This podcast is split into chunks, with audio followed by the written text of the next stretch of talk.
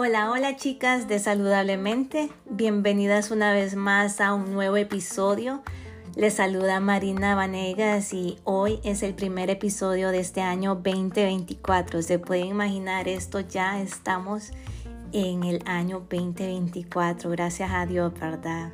Que venga un año de muchas bendiciones y éxitos para cada una de las que me están escuchando el día de hoy. Y lo siento, eh, sé que me ha alejado también un par de semanas, pero estoy de vuelta con mucha alegría y con toda la energía, también con muchos proyectos en mente para desarrollarlos con cada una de ustedes. Y hoy el tema se me vino a la mente ya que todo es el principio de año, ¿verdad? Empezamos queriendo cambiar el mundo, ¿verdad? Así como Pinky Cerebro en los dibujos animados y queremos hacer tantos cambios como inicio de año hacemos la gran lista de nuestros nuevos hábitos, las comidas que ya no vamos a comer o que vamos a empezar a ingerir saludables y otras personas también se proponen, ¿verdad?, leer la Biblia en algunos casos. En fin, tantas cosas que queremos hacer y también, ¿verdad?, lo principal como mujeres es que siempre hablamos del peso, queremos bajar de peso y ahora con esta susodicha dieta que mi amiga de mi otra amiga, que es la cuñada de mi primo, le ha funcionado. Y ahora con esta nueva inyección que es para diabéticos, me la aplico y todo, ya solución a todo este año 2024, ¿verdad? Pero bueno, empezamos este año nuevo con todo el ánimo, ¿verdad? Y, a veces no sé si a todas las personas que, que mm, queremos empezar el año llenos de salud con nuevas cosas en mente, bueno, a mí me agarró por sorpresa enfermarme y eso que trato, ¿verdad? Y hablo de prevenirlas, pero todos estamos expuestos, y, pero lo bueno que hay siempre una solución y puede ser que fue porque estuve de vacaciones y eh, tenía un cambio de horario también, el clima, la altitud, tal vez no había dormido bien y boom, se me vino un fuerte vértigo terrible que nunca lo había experimentado con un poco de, de migrañas y bueno, esa fue la magnitud y esa es una de las razones que no había hecho el podcast pero por eso no podía leer o escribir y eso me, incomodaba un poco, pero lo que vine a pensar en esto es que no solo a mí, les cuento que no solo a mí me ha pasado, no sé si te pasó en esta primera semana de, de enero, que te enfermaste, veniste de algunas vacaciones y boom, te enfermaste. Y me hice esta pregunta porque en eh, donde trabajo no fui yo la única que se enfermó. Fíjense, qué, qué cosa, ¿verdad? Y porque a una le dio un flu, le dio una terrible gripe, esta estuvo interna también, fueron dos. A otra le dio apendicitis, otra estuvo mal del colon, creo, y que hasta cierran la, la oficina porque no estábamos todo el, todo el grupo, ¿verdad? De las que trabajamos ahí, pero bueno, veníamos de vacaciones y, y bueno, y, y de, de, eso, de los que les comento, quise investigar un poco a qué se debía que si venimos de un momento tan relajado y empezamos con la rutina nueva, ¿verdad? De nuevo a la realidad enfermamos. Y es que todo, chicas, tiene una explicación y ya que este periodo post vacacional implica una gran transición, vienes de un descanso riquísimo, placentero y luego la rutina diaria, ¿verdad? El trabajo, la escuela, hay que estudiar y todo eso implica muchas presiones y esta transición algunas veces puede provocar una serie de emociones negativas, también estrés, y a esto se le conoce el síndrome post-vacacional. Y te cuento que esto afecta a nuestro sistema inmunológico, a nuestro sistema digestivo. Recordemos, chicas, que el sistema nervioso es el responsable de regular y controlar las funciones esenciales del organismo, ¿verdad? Y durante este periodo post-vacacional, el estrés puede desencadenar una respuesta ah, de nuestro sistema nervioso autónomo, quien es que controla las funciones involuntarias, así como la respiración, la circulación o la digestión en este caso. Y la activación sostenida de este sistema nervioso autónomo debido al estrés puede manifestarse con síntomas como la ansiedad, te puedes sentir como un poco de irritabilidad, ansioso, eh, dificultad para concentrarte y también estás intranquilo, ¿verdad? No puedes dormir, todo te molesta, todo te afecta y eso es uno de los síntomas que da este post vacacional. Y estos síntomas son indicativos de que hay una activación desequilibrada del sistema nervioso y puede afectar negativamente a nuestro bienestar. Y para protegerte y prevenir estas alteraciones de este sistema nervioso hay que potenciar moduladores epigenéticos, que son los precursores de la serotonina, ¿verdad? Que es una hormona que nos da esa sensación de tranquilidad, de armonía, de paz, de felicidad. Y y debemos de equilibrar al máximo estos depósitos de serotonina, ¿verdad? Que son depósitos de triptófano a nivel celular. Ya hemos hablado del triptófano en estos en otros episodios y hay que recordar que es un aminoácido que es necesario para el funcionamiento de las proteínas, músculos y enzimas. Y hay algunos alimentos que lo contienen y los podemos consumir, que son el queso, las claras de huevo, el pescado, las leches y semillas de girasol, entre otras. Y también, como estamos hablando del estrés postvacacional, también tiene un impacto bastante significativo que es en nuestro sistema digestivo. Así como le pasó a, a mi compañera, ¿verdad? Que tuvo un problema del colon Muchas personas pueden experimentar síntomas digestivos como dolor abdominal, tienen trastornos de tránsito intestinal, ya sea que tienen eh, diarrea o estreñimiento, sufren acidez estomacal y tienen este malestar durante este periodo. Es algo, parece normal, ¿verdad? Ya que el estrés puede desencadenar estos cambios en la motilidad intestinal y pueden surgir efectos como esto que, es conocido, ¿verdad? Muy común como el síndrome del intestino irritable o la enfermedad inflamatoria intestinal.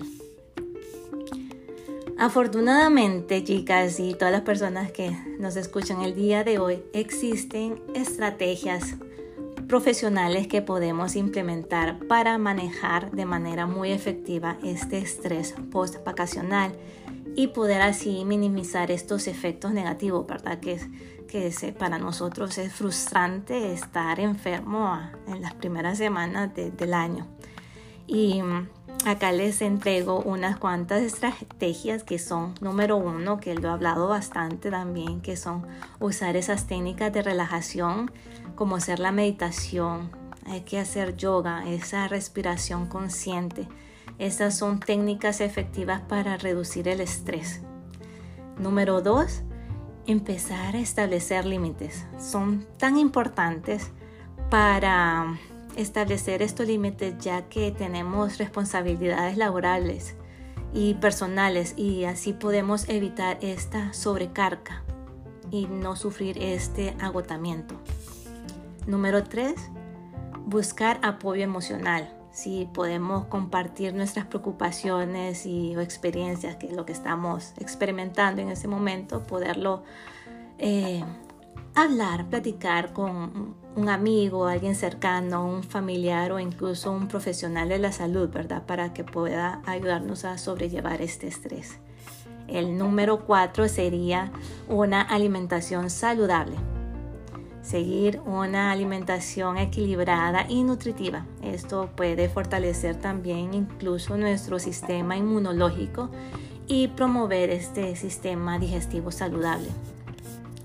el número 5 y muy importante, ya que a veces somos un poco sedentarias, ¿verdad? Y ahora, eh, ya que empezamos este año, vamos a empezar a hacer ese ejercicio regular, ¿verdad? Empezar a ser disciplinados y, y como es, ¿verdad? La actividad física regular. Esto nos va a ayudar a reducir el estrés. Y número 6, descanso adecuado. Recordemos, chicas, que a veces lo sentimos como que mm, no es tan importante el sueño, pero el sueño es, es primordial que sea eso eh, nuestro enfoque también, ¿verdad? Para empezar a hacer hábitos saludables este 2024, recordar que el sueño es reparador y esto sana y repara todas aquellas células en mal estado y esto, chicas, también previene el envejecimiento. Así que no dudes en ser un poco más egoísta con tu tiempo y darle prioridad a tu sueño. Y también este post eh, vacacional también afecta a otro sistema, que lo estamos hablando, que es el sistema inmunológico, que es el encargado de, de nuestras defensas y este estrés prolongado puede desencadenar unas respuestas de inflamación crónica que pueden tener graves consecuencias para nuestra salud. También es importante mantener este equilibrio, ¿verdad?